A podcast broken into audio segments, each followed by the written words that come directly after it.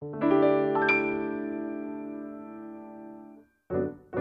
さあそれでは今週のワンテーマをご紹介する前に先週1週間の出来事をざっと振り返っていきたいと思います。宮田さんの気になったニュースもここで合わせてご紹介をしてまいります。というわけで先週1週間はですねまあなんといってもイスラエル情勢が大きく動いておりましてえっとまあかなりの数の死者が出ていてえっと地上戦の準備もしているというような話も今日の時点で聞こえてきているということで、まあ本当に世界中ちょっと情勢が急激に不安定になってきているなという感じの1週間でございましたけれども、はい、それぞれに主なニュースをご紹介をしていきたいと思います。はい、はい、経済の関連のニュースでございますけれども、うん、先週の金曜日ですね、えー、2024年問題。はい、もう宮田さんクラスになったらこれどういう問題かっていうのを解説できると思いますけども、まあ、解説できるかはあれですけど、はい、そのトラック運転手の方の労働時間が制限されるので長時間の残業ができなくなるそういうところで運べなくなっちゃうものが増えるってことですよね。おっしゃる通りです。はい、まあ特にえっ、ー、と物流業界ですね。の人手不足が、うん、あの懸念をされているということでございまして、この2024年問題何らか対策を打たなければ、うん、このまま突入すると大変なことになりますよということでございまして、さまざまな、えー、物流革新緊急パッケージというのがあ今回決定をされました。うん、で、まあ我々に関わりのあるところで言うと置き配ですとか、うん、ゆとりのある配送時間。これを選ぶ消費者に対しては、うん、何らかポイントを還元しようじゃないかと。まあ、これおそらくマイナンバーと紐づいてくるんだと思いますけれども、まあ、置き配って僕最近使う最近でここ12年すごい使うようになったんですけど、はいはいはい、めっちゃ便利です。あら、うん、なんかそんな違うんですか？普通の配達と。なんかですねあのいや違うというかもう玄関前に置いといてくれるので、はいはいはい、その時間にいる必要がないんですよねああそうかそうか。そうなんです。へえまあだから場所によってはねセキュリティとかちょっと気をつけないといけないっていうのもあると思いますけれども、うんうん、まあ替えが利くものであればね、まあ、まあまあ。まあまあまあっていう感じなんですよ。そんなまあよほど取られるみたいなことはここ12年はなかったんですかね？僕は一回もなかったですね。そうなんだ。まあ、こういうのを積極的に使う人であるとか、まあ、あの午前中必ずとかじゃなくて、まあ、あのこの日の、まあ、夕方までだったらいつでもいいよみたいな感じで、はいはい、えーと、配達時間をあんまり指定しない方に対してはポイントを還元していこうというようなこと、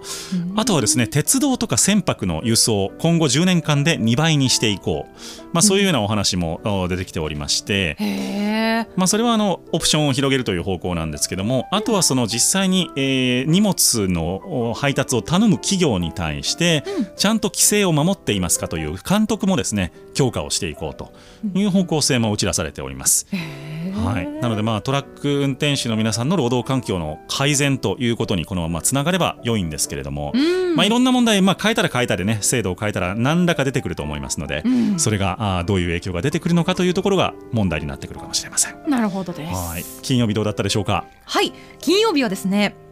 NHK の今日の料理が、うんテレビの料理番組の最長放送ということでギネス世界記録に認定されたというニュースでございます。もう何年ぐらいやってはるんですか？えー、っとですね最初に放送されたのが1957年、なので、はい、65年間ですね。ですね。はい、あ昨年の11月4日の放送回までの65年間が認められたということです。すごいな。放送回数がすごくて、はい、1万5500回。ね。毎日ですもんね。そうですね。で、紹介されたレシピ数およそ4万6600。あ、すごい。ね、あだから一日で何いくつかねご紹介をされてるってことですね。ことなんでしょうね。へえすごいな。でこれ私知らなかったんですけど、はい、あのー、時代に合わせて変化する家族形態を反映しているらしくて、はい、当初は5人分のレシピの分量だったらしいんですけど、うんはい、2009年には2人分になっていたりとか。へその核家族化みたいなところを反映していたりとか、はい。うん、あとその社会の健康志向の高まりで、うん、梅干しの塩分も当初20%のものを使っていたのが、はい、現在5%のものを使うように味付けも時代とともに変わってきたらしいです。はあ面白いですね。でもまあ味付けはそうですよね。変わってきますし。好みとかね健康志向とかどんどんやっぱ変わりますよね。多分1960年代ってそんなに肉を食べなかったりしたんじゃないかなと思うんですね。魚がすごく多かったりとか。ああそうなのかな。お野菜とか、ね、確かに。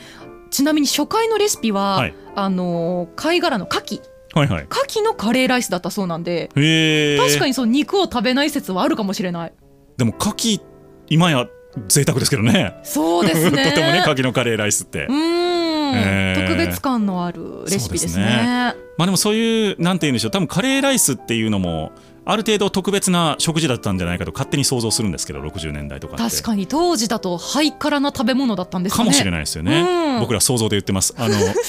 時代背景分かってない。そうですそうです。え60年代見てた人ってあれ今おいくつくらいになるんだろう？だからだから6070歳以上っていう感じですよね。わあリスナーの方でじゃあその時代のそうです、ね、今日の料理見られてた方がいらっしゃったらちょっと今と何が違うかぜひ教えていただきたいですね。教えていただきたいです。はい。はい。そして土曜日でございますアメリカの雇用統計が発表となりました、うん、雇用が33万6千人増ということで予想を大幅に上回りました。一方で失業率上がっているということでございましてまあ、これはあの離職する人も増えているというところがあるんですけれども、うん、えーと、いずれにしてもですねあのアメリカの労働の状況ですね雇用情勢というのは、まあ、安定してきたというふうに考えられるというのが今回の結論となりそうです。うんはい。でまあ、9月の失業率はまあ横ばいだったということでございまして低下すると見込んでいた市場からするとちょっと予想外に上がったということ、まあ、なので、えー、雇用は増加したんだけども失業率も上がったのでまあトントンですよね。っていう受け止めですよね。はい、で今、アメリカの金融当局はですね何を気にしているかというと、はい、やっぱり雇用情勢なんですね。ほうほうほう。まあ、あの人事されているから分かると思いますけれども、うん、えー、人を取れないとなるとまず何をするかというと給料を上げるっていうことを会社はやってくるわけなんですが、はいはい、そうですね、はい、その給料がどんどん上がるという状況になってしまうと当然物価も上がってくると。いうことで、まずその元である給料の上昇というのにブレーキをかけたいということを考えると、えー、雇用情勢が安定してきているというのは良い状況なのかなということでございました。なるほどですね。はいさあ土曜日はいかがだったでしょうか？はい土曜日はですね左右のペットボトルが通年販売で登場というニュースでございます。左右っていうとお湯ってことですね要するに。そうです、はい、温めたお湯で、うん、左右の適温とされているのは、えー、およそ50度から60度程度の、はい、まあ、お湯ですね、うん、を通年販売しているということなんですけどのびりさん左右は飲まれます？なんかそれコンビニで見て、はい、違和感がすごくありました。ね。でもよく考えたら、はい、水は買うんですよね、うんうんうん、違和感なく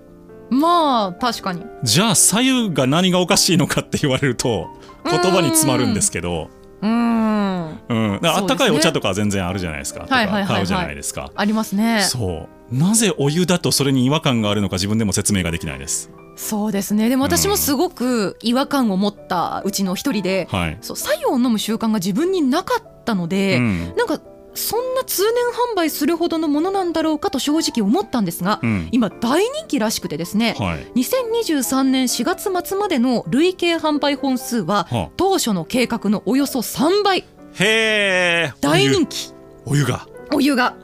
その、まあ、なぜなのかというところで言いますと、はい、まあ、例えばカフェインがダメとか、うん、乗り物酔いの時に効くとか、うん、あと朝一で体を温めたい時に飲みたいとか、うん、あとはまあその作用を習慣化したい健康のために習慣化したいけれども、まあ、自分でやるのは面倒くさいとか時間がないみたいな場合に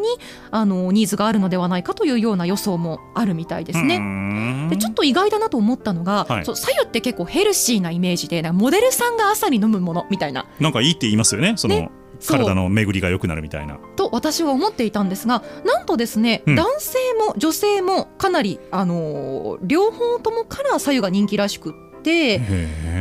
左右の引用経験率ですね、はい、飲んだ経験の率は女性が67.5%で、うんはい、男性も54.4%あら結構高い。そうなんですよ。なので男女ともから支持をされているということらしいですね。はあ、うん、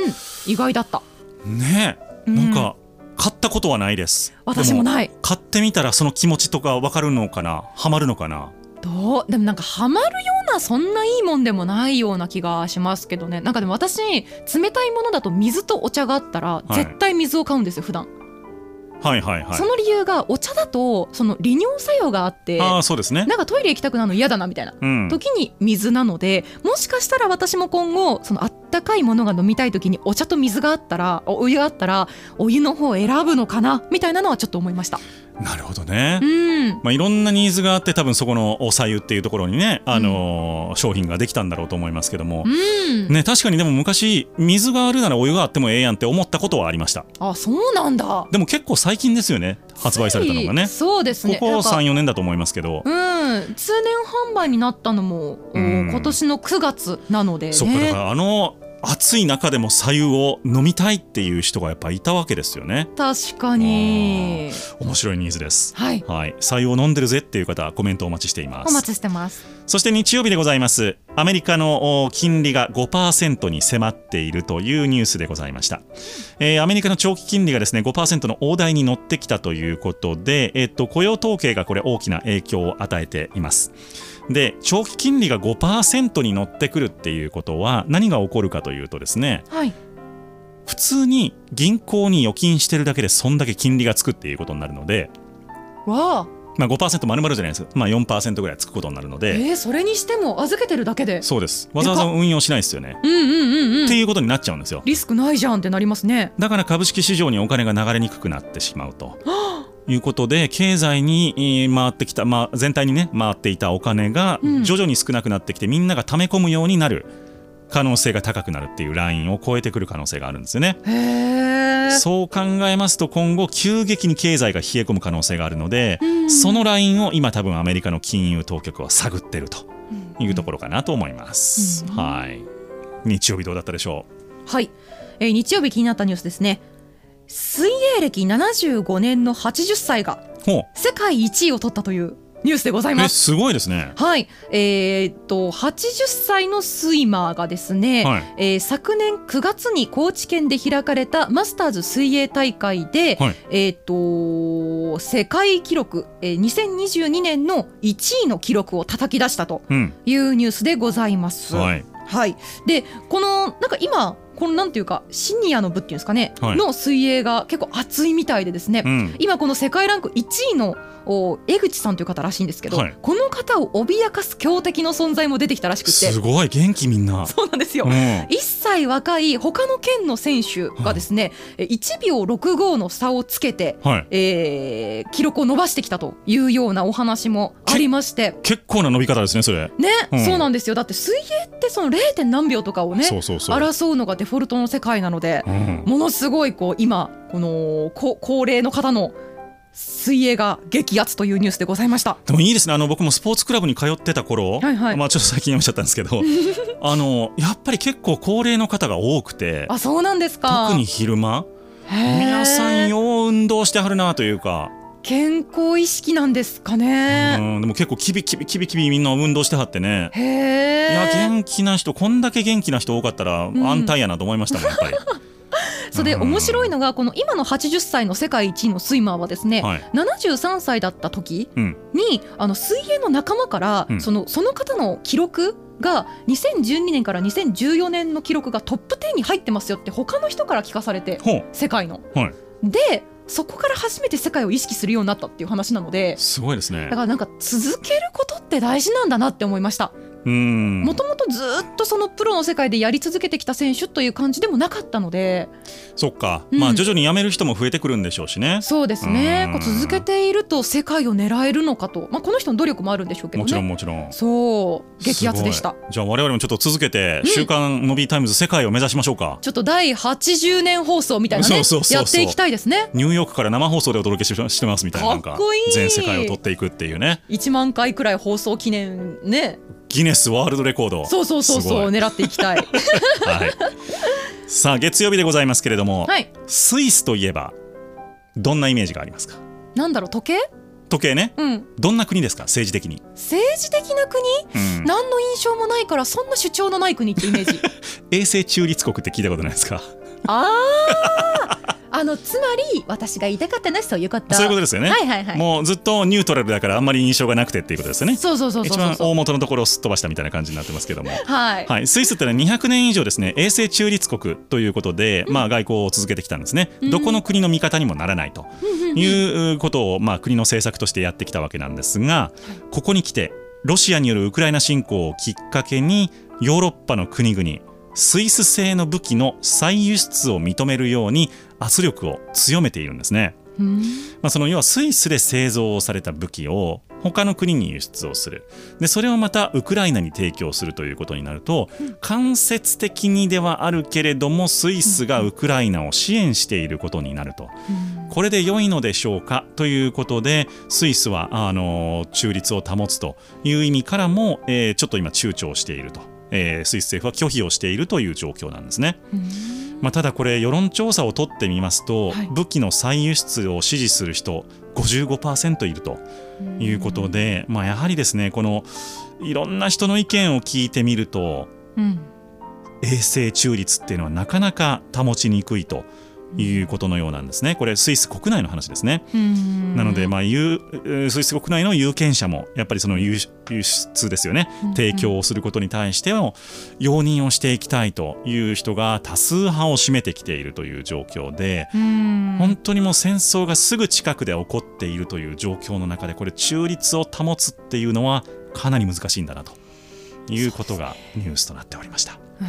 中立っていうとその自分の国に何かあった時に、どこも助けてもらえないんじゃないかみたいなことを考えるとやっぱ難しいってなりそうですよね。そうですね、まあそのもちろん地域的なつながりとかもあるので、あの EU とかとはあの良好な関係は築いているんです。あのなるほど。シャットアウトしてるわけではないんですけど、そかそか。うん、ただその、どこかの味方につくのかっていうとちょっと積極的な支援はしてこなかったと、まあこの200年ぐらいそういう歴史があるみたいなんですけども、それを破るべきかどうかというところで、えー、ちょっと今ね、えー、世論が二分しているというところのようです。なるほどです。はい。月曜日どうだったでしょう？はい。月曜日はですね、うん、えー、既婚者に聞いたへそくり事情というところでございまして、はいはい、へそくりの平均額を聞いてまいりましたというニュースでございます、うん、何円だと思いますか？100万円。正解はですね平均155万7197円でございます。持ってるなみんな。持っていますね。で結構平均だとこの額なんですけれども、うん、男性の平均と女性の平均で少し差が出ているようです、うんはい、男性の平均はですね71万3376円。ってことは？で女性の平均が144万2450円。女性の方が多いのか女性が男性よりも2倍以上多く貯めているということが分かりました。ただ、まあ、全体の平均として見ると155万円だったということみたいですね。うん、へそくりとは？へそくりとはえー、っと、ね、ん？要はその家族のお金と別のっていうことですよね。そうですね。個人的に持っているお金なんですけれども、うん、そのへそくりの目的についてですね、うん、あの男女に聞いたところ男性は、えー、趣味とか遊ぶためというふうに答えた方が一番多かったと。はいはい、で女性の場合だと将来のためとか老後の備えというふうに答える方が一番多かったということだそうなので、はい、まあうんなんか自分だけのお金っていう解釈でもないのかなという気もしますね。うんうん宮田さんいくらへそくりあるんですか？私へそくりはないですよ。そっか全部自分のお金か。そうですそうです。私のお金はすべて私のものです。なるほど。はい。人のお金も私のものみたいな。それはね言いたいですけども ちょっとさすがに好感度下がりそうなのでこれ以上は控えておきます。あそこがボーダーラインなんですね。え？どういうこと？宮田さんの大きく出るあそうそうそう。あの好感度を基準に決めております。なるほどなるほど。人の財産には手を出せないと。そこはやっぱねそりゃそうですよ。いや当たり前ですよそんなもん。当たり前です。はい。はい。さあ火曜日でございますけれども、うん、全銀ネット。ああ障害となりました、ね、はい。全金ネットって何かご存知ですか？なんか銀行の送金システム？あそうです、はい、全国銀行資金決済ネットワーク。これ全銀ネットというやつなんですけれども、うんうん、えっと、日本の銀行はですね、えっと、お互いにこう振り込むことができますよね、はい、どこそこ銀行の何々口座って指定するとお金を振り込むっていうことができる、うん、でほぼほぼリアルタイムで着金するというシステムになっているんですが、その間を支えているのが全銀ネットというやつなんですね、うんうん、でこれ一体何をやっているかというと例えば僕が宮田さんに10万円送りましたってなった時に、はい、僕らのあの立場で見ると僕の口座から10万減って宮田さんの口座に10万増えるっていうことになるわけなんですけれども、はいはい、これを一個一個やってると膨大な取引になるわけです。うんそうですね一回一回銀行間で現金のやり取りなんかもう面倒くさくてやってられないわけです。うんうんうん、なので一日中の全部の銀行の取引を差し引きをしてだから宮田さんのあ僕の銀行から宮田さんの銀行にこれだけ分合計を送りましたと、うん、逆に宮田さんの銀行から僕の銀行にこれだけ合計を送りましたと、うん、その差額だけを決済するっていう方法を取るんですよ。そうなんだ。1日の終わりに。へえ。でこれを計算するのが全銀システムなんです。全銀ネットなんですね、うんうんうん、でこれが止まったとやばそう。いう話なんです。えー、であのこれはもうあのある程度聞いた話ではあるんですけれども、はい、えっと、中継コンピューターと呼ばれるコンピューターがあるんですね。はあはあ、で、えー、これは各銀行と全銀ネットをつなぐ間の銀行あのコンピューターなんですけれども、うんうん、何をやってるかというと各銀行それぞれでシステムがありますと、うん、でそれぞれの銀行でちょっとずつ違うシステムを使ってますと、うん、なのでこのシステムから出てきた、えー、送金の指示とかを全銀ネット用にこう変換する間のコンピューターがあるんですね。これが中継コンピューターというやつなんですがもともとこれは各銀行の中にあったんです。これを全銀ネット側に今徐々に移していってるんですね。スピードを速めるために。はい、でここでどうやら障害が起こったっぽいと。なるほど、はい、っていうことで3連休明けに大きく、えー、っとまあ、10日だったということで10日引き落としのクレジットカードとかあるじゃないですか。うわ多そう。そう。そういうのが全部集中する日に、えー、こういうことが起こってしまったと。いうことでタイミングが悪かったんですね。そのスケジュールでよかったんですかっていうのは今後多分何らか、あの検証はなされるんだろうなと思います。そうなんだ。はい。なんか何でしたっけ？50年くらい障害が起こったことがなかったシステムなんですよね。はい、50年前の、まあ、技術を知ってる人ってどれくらいいたんだろうってちょっと気になりましたね。でもこの50年間何もしなかったわけではもちろんなくてサーバーの入れ替えももちろんありましたしそうか。例えばえーと、途中で90年代にデビットカードっていう機能がついたりとか。はいはい、はい、あと今送金も夜やっても夜につくじゃないですか。すぐつく、うんうん、あのリアルタイム決済のシステムが入ったりとか。あとコトラっていう個人間決済のあの振り込みのシステムが入ったりとか、いろんな実は変更がこの50年間にもなされてきてるんですよね。そっか、はい、なので、まあ、何回も何回も手入れは入ってるというか、あの更新はされてきているんだけども今までその更新のところでこけたことはなかった。50年で初ということで真っ青になっているんだろうなと思います中の人ストレスすごそうですねでも復旧してよかったですねひとまず今日の朝で復旧したということでございました、うん、はい、えー、火曜日どうだったでしょうか？はい火曜日はですね、えー、日高屋の売り上げが過去最高ということで中華料理の？えーと、ラーメン店ですね、うん、ラーメンチェーンの日高屋の人気が非常に高まっているということです、はい、えー、前年同期、えーと、前年はですね、うん、1億9500万円の赤字だったんですけれども、うん、えー、2023年の3月から8月期の単体の営業損益が、うん24億200万円の黒字跳ねましたね。ものすごい跳ねてます、うん、なので急に大人気というか人気が出ている、利益率が回復しているということなんですけれどもこれの要因としてはですね、まあ、ポイントサービスの拡充であったりとか、まあ、いろんなキャンペーンを実施するとかあとはそのタッチパネル式のオーダーシステム、うん、配膳ロボットなどのそのデジタルトランスフォーメーションと言われるやつですね、はい、の推進で店舗のオペレーションとか生産性が向上したことによって大幅に回復したということだそうです、うん、ちょうどいいんですよね。日高屋さんの。ちょうどいい。あの夕方のちょい飲みができるんですよ一人でも。そうなんだ。はい。へえ。で何回も何回も忙しいお店なので、はいはい、店員さん呼ぶの気が引けるじゃないですか。でもタッチパネルだともう一杯飲んじゃおうってなるんですよ。そっか。遠慮せず頼みやすいんだ。そうなんです。ああれは一人飲み需要をものすごく取り込んでると思います。そっか、うん、そういう人が意外とすごく多かったのかもですね。いやその緊急事態宣言とかなくなったので例えば残業の後にちょっと一杯飲んで帰りたいという一人暮らしの人とかはいはいはいはい。をすごくよく取り込んでると思います。なるほどな、うん、結構夜中までずっといっぱいの店舗多いですよ。えー、そうなんですか、はい、日高屋行ったことなくてまあ味ももちろん美味しいですしね。そうなんですね。お安いので。うん。なかなかでございますよ。それに加えてこう頼みやすさみたいなところも来たっていうのでこの回復なんですね。そうなんです。はい。さあ水曜日でございます、うん、世界経済年率どれぐらいで成長しているでしょう？大体。うん5%あ惜しい、うん、3%なんですそうなんだ。大体世界経済ってずっと3%ぐらいで成長しているんですけど、まあ、前後しますけどね、はいはいはい。えー、来年の成長率でございますけれども、はい、IMF 国際通貨基金の予測によりますと、えー、3%を割れてくるであろうということが、うん、予測として出てまいりました。でどこが下がるかということなんですが主に中国ということでございまして、まあ、中国の不動産市場が今ちょっと不安定になってしまっているということ、まあ、これがちょっとですね世界経済の成長を止めるのではないかということになってます。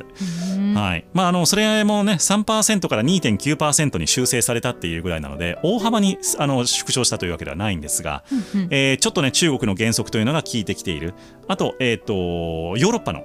経済の減速というのもちょっとね、えー、聞き始めているということで、うん、えー、若干あの減速気味、まあ、世界経済の方向転換が来年は進むんじゃないかというお話でございます。なるほどです、はい、水曜日どうだったでしょう？はい水曜日はですね NASA が2040年までに月に住宅を建設することを計画していると。あと16、7年ってことですか？うわ本当だ、うん、そうなりますね。17年か、うん、月面に住宅の一軒家を建設する計画を立てていておよそ90億円を出資していてえ宇宙飛行士と一般市民両方のための建物を作る意向だそうです。逆に90億で建つんですね。ね。まあ出資してるだけだから実際はもっとかかるんじゃないかなとは思うんですけどでも月面に家建てて住む人って、まあ、別荘別荘かいやまあどうするんでしょうねだってライフラインないでしょねガスも水も電気もないわけでそもそもの空気とかもねそうそうね吸えないですよねそうだからちょっとどどういうニーズか分かんないですけどでもなんかもうね世界の億万長者大金持ちとかがわいは月に家を持ってるんやって自慢するために 作るんですかね。あ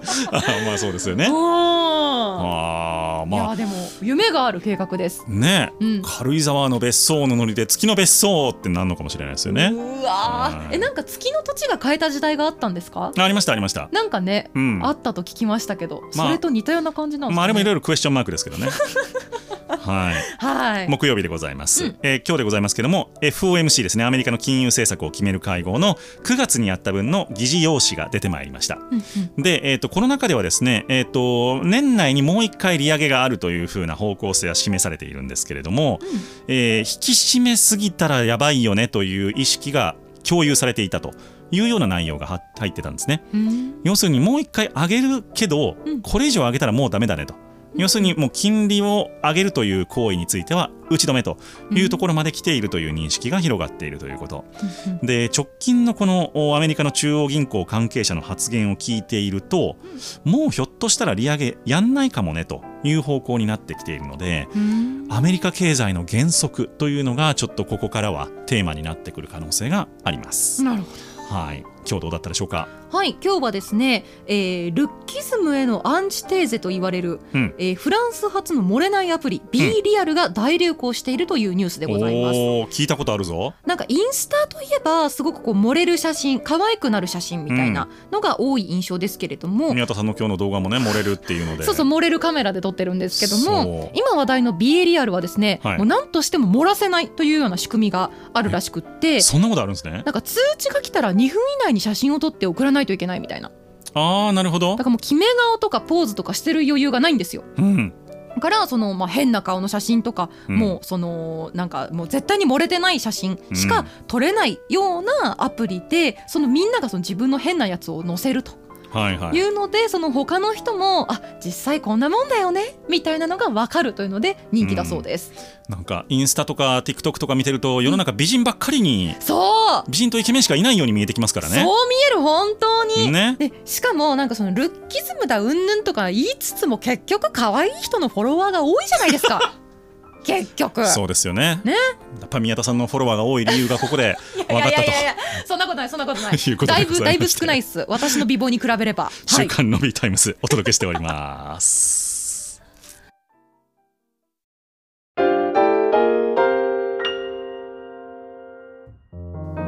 今週のあと1日をワンテーマで乗り切る経済情報バラエティ番組「週刊 Nobby タイムズ」今週のワンテーマのコーナーです。毎日毎日読み切れないほどの情報が押し寄せる現代社会。そうは言っても世の中の流れを読み解くために必要な情報は限られています。この番組ではキュレーターである私 DJ の B が過去1週間のニュースを振り返りまして最も重要だった世の中の流れを分析。一つのテーマに集約してお届けしてまいります。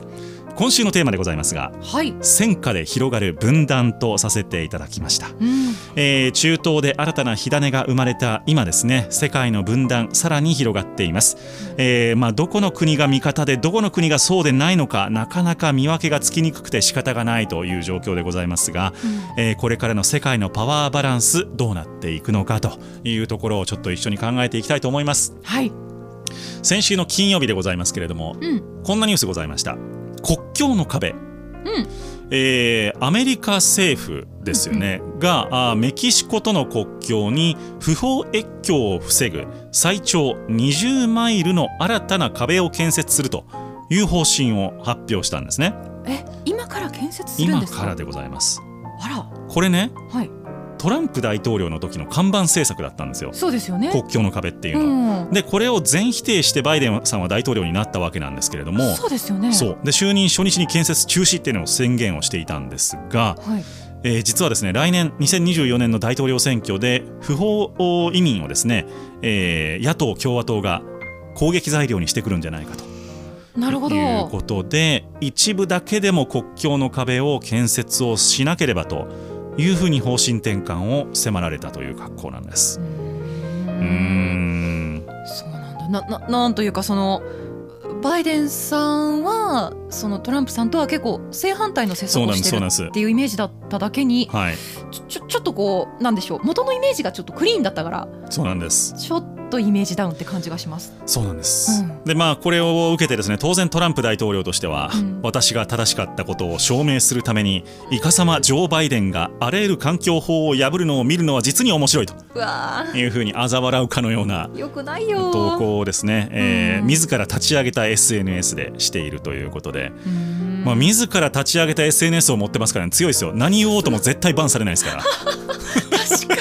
そうですよ。強いな。強いですよしかもそこにはきっと信者が集まってるんですよね。そうなんです。だからやっぱ本当にこう渦巻く政治的なね、うん、あの思惑というのが、まあ、この壁っていう一つの事象をとってもまた、えー、大きくなっていくのかなと思いますね、うん、はいそして土曜日でございますけれども、はい、EU がスペインで開きました首脳会議で加盟国の拡大に向けた議論を本格的に始めたというニュースでございます。で2030年までに新規加盟国を受け入れるように準備をするということを提起をしているわけでございますが、えー、まあ、焦点となるのはウクライナですね。このウクライナの加盟交渉入りが年末までに実現するかどうかというところが焦点となりそうです。であのウクライナが EU に加盟をするということ自体は実はプーチン大統領もどうぞどうぞって感じなんですよ。そうなんですね。これはあくまでも地域の経済連携協定政治経済の連携協定なので、はいはい、EU という方に入るのは構わんと、うん、ただ軍事協定である NATO に入るのは許さんという立場なんですね。はい、なのでウクライナの交渉入りというのは比較的すんなりいく可能性はあるんですが、はい、じゃあ EU に入ったその次じゃあ NATO だっていうことになるとこれまた話が違ってくると。いうことになりそうなんですね。なるほど。はい。なのでそのまあ EU あまあウクライナとしてもですね、うん、まあどこを味方につけてよいのか。あなかなかちょっと今考えあぐねているという状況ですがもちろんウクライナとしては NATO に入りたい EU にも入りたいということは言っているという状況ですね。うん、はいそして日曜日でございます、はいえー、ハマスがロケット弾数千発を発射をいたしまして、うん、えー、イスラエルのネタニヤフ首相も今戦闘状態にあるということを宣言をいたしました、うん、えー、まあ、今日時点で1500人ぐらいですかね、えーと、死者が超えてきているということで、うん、まあ、非常にこの1週間で大きな犠牲が出ているわけです。でもともとですねこのイスラエルのまあガザ地区ですよねパレスチナ問題というのは一体どういうものかというと、うんはい、まあ、そのユダヤ人というのがねあの世界中に今ちりぢりになっていたわけです当時は。うんうん、でそのユダヤ人が、えー、自分たちの国を建国をしたいということでイスラエルというのを立ち上げたんですけれども、うん、そこにもともと住んでいたパレスチナ人と宗教対立があったので、うん、えー、一部の地域そのガザ地区と呼ばれるところにこう居住区を分けたわけですね、うんうん、まあ、そういうところから紛争が始まっているということで、うん、何度かこの和平協定というのは結ばれたんですが、うん、その度に、えー、そのイスラエル側とパレスチナ側どちらかがですね、うん、あの協定を破るということをやってきていて、まあ、今回はパレスチナ側があロケット弾をまず最初に発射をしたということになっています。ただこんだけの大規模な攻撃を事前に察知できなかったのかっていうのは今かなり問題になってまして。確かに、うん、そのロケットの運び込みとかで分かりそうな気がしますよねあんな大きいもの。はい、うん、そのイスラエルもアメリカも、あのー、察知できていなくてですね。これ諜報機関としてどうなんですかねっていう、あのー、あるわけですけどもそういうのが。えー、今後問題になってくる、まあ、でも今は、えーと、挙国一致体制ということで、まあ、戦争をきっちり戦っていくということになりそうです、うんうんうん、そして月曜日でございますがアメリカはイスラエルを軍事支援していくという姿勢を表明をいたしました、えーまあ、これもともとアメリカはイスラエル側にいるということであのイスラエルの、あのまあ、なんていうんでしょうこう言う通りというか、まあ、イスラエルをちゃんと応援しますよということを姿勢としては以前からずっと言っているということなんです、えー、ただ日本政府はですねまあ、あの岸田さんとか外務省とかいろんなあの声明を出しているんですけれども、はい、あの戦争という行為を非難するという声明は出してるんですが、はい、あのパレスチナ側かイスラエル側かどっちを支援しますかっていうことは表明してないんですね明確には。アメリカと日本はちょっとその辺にスタンスの違いがあるというところは覚えておいていただきたいなと思います。そうなんだそして火曜日でございますけれども、はい、えー、イスラエル支持へ結束ということでアメリカが中心になりましてですね、えー、イスラエルに対して揺るぎない結束を支持をするということで、えー、っとヨーロッパドイツとかフランスとかイタリア、まあ、こういった国々との結束を電話協議で改めて確認をしたということになりました。うん、なので西側諸国はイスラエルにつくということがこれでほぼ確定ということになったわけですね。